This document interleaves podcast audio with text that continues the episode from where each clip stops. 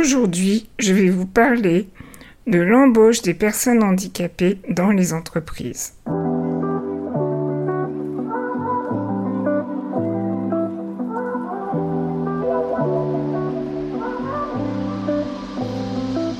Bonjour à toutes et à tous, bienvenue dans Bulle de vie, le podcast où nous éclatons les bulles de préjugés pour laisser place à un regard neuf sur le monde du handicap. Je m'appelle Jenny Madani, je suis lourdement handicapée, mariée depuis 15 ans, maman d'une petite fille de 10 ans et je suis entrepreneur à plein temps. J'ai décidé de mettre mes années d'expérience personnelle et professionnelle à profit en devenant consultante handicap et coach pour les personnes handicapées. À travers ce podcast, je souhaite éveiller les consciences de ceux qui ne côtoient pas forcément le handicap au quotidien. Alors rejoignez-moi chaque semaine pour une nouvelle bulle de vie où nous apprendrons, grandirons et évoluerons ensemble. Comme vous le savez certainement, et si vous ne le savez pas, je vous l'apprends, tout employeur de 20 salariés et plus doit employer des personnes en situation de handicap dans une proportion de 6% de l'effectif total. 5% à Mayotte. Je salue par ailleurs mes amis maoris. Il faut cependant noter que les entreprises nouvellement créées ont un délai de 5 ans avant d'être soumises à cette obligation. L'employeur doit donc déclarer le nombre de postes occupés par les personnes concernées par cette obligation d'emploi pour justifier qu'il respecte bien la loi. Cette règle s'applique également pour les employeurs de moins de 20 salariés, même si ceux-ci ne risquent pas d'être sanctionnés. Si l'employeur ne respecte pas cette obligation d'emploi, il doit payer une contribution annuelle à la GFIP.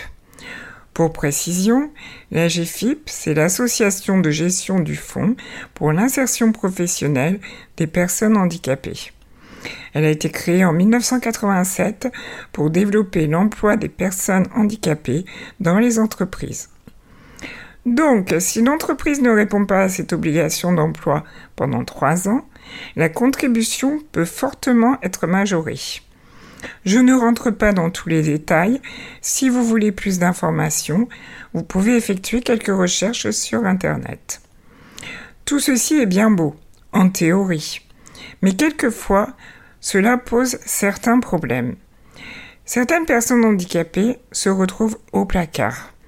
Ce fut d'ailleurs mon cas pendant de nombreuses années. Il faut savoir qu'une personne handicapée se sent souvent inutile à la société.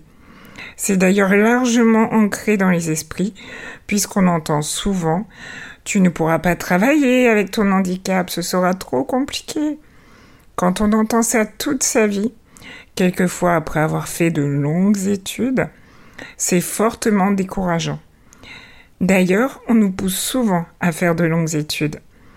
Et je me rends compte, en discutant avec beaucoup de personnes handicapées, qu'aujourd'hui, les universités ont fait d'énormes progrès dans l'accueil aux étudiants handicapés.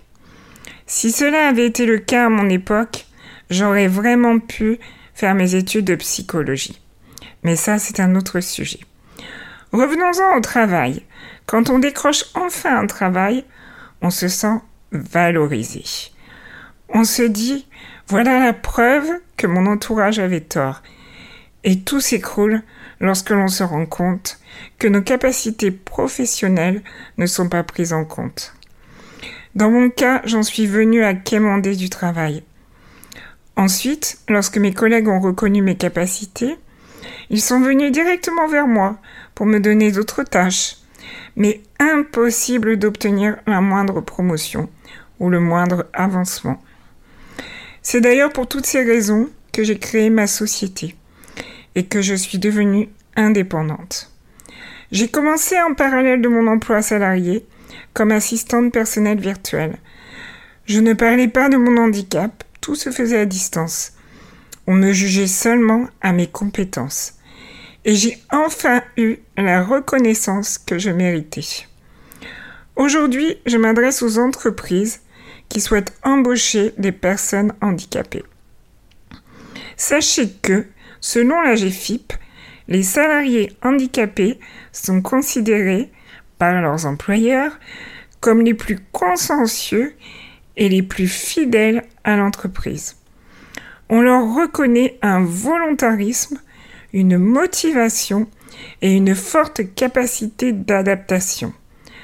C'est amusant car c'est exactement ce qu'a dit mon coach lors de mon bilan de compétences, comme quoi il y a une certaine vérité. J'ajouterai également que vous apprendrez beaucoup d'une personne en situation de handicap, car il y a une certaine résilience en nous qui nous pousse à toujours aller plus loin. On m'a souvent dit que j'étais un exemple de dépassement de soi. Cela peut être très motivant pour vos employés. De plus, le recrutement d'une personne handicapée est un geste concret de lutte contre la discrimination et l'exclusion. Et enfin, comme tout le monde le sait, il est très difficile de recruter actuellement dans tous les domaines. Vous augmentez donc vos chances de trouver de bons candidats en ouvrant vos recrutements aux personnes handicapées. Toutefois, que l'handicap soit visible ou non, si vous embauchez une personne ayant des soucis de santé, il faut bien le prendre en compte. Certains ne vous demanderont aucun aménagement sur le lieu de travail, mais il est possible qu'ils demandent un aménagement du temps de travail. D'autres, au contraire, auront besoin de quelques aménagements sur le lieu de travail, mais travailleront quelquefois plus qu'une personne totalement valide. Tout ceci est à prendre en compte pour ne plus entendre demain. Nous recherchons des personnes handicapées, mais pas trop handicapées. Sous-entendu, on doit respecter le quota, mais il ne faut pas que votre handicap soit trop gênant.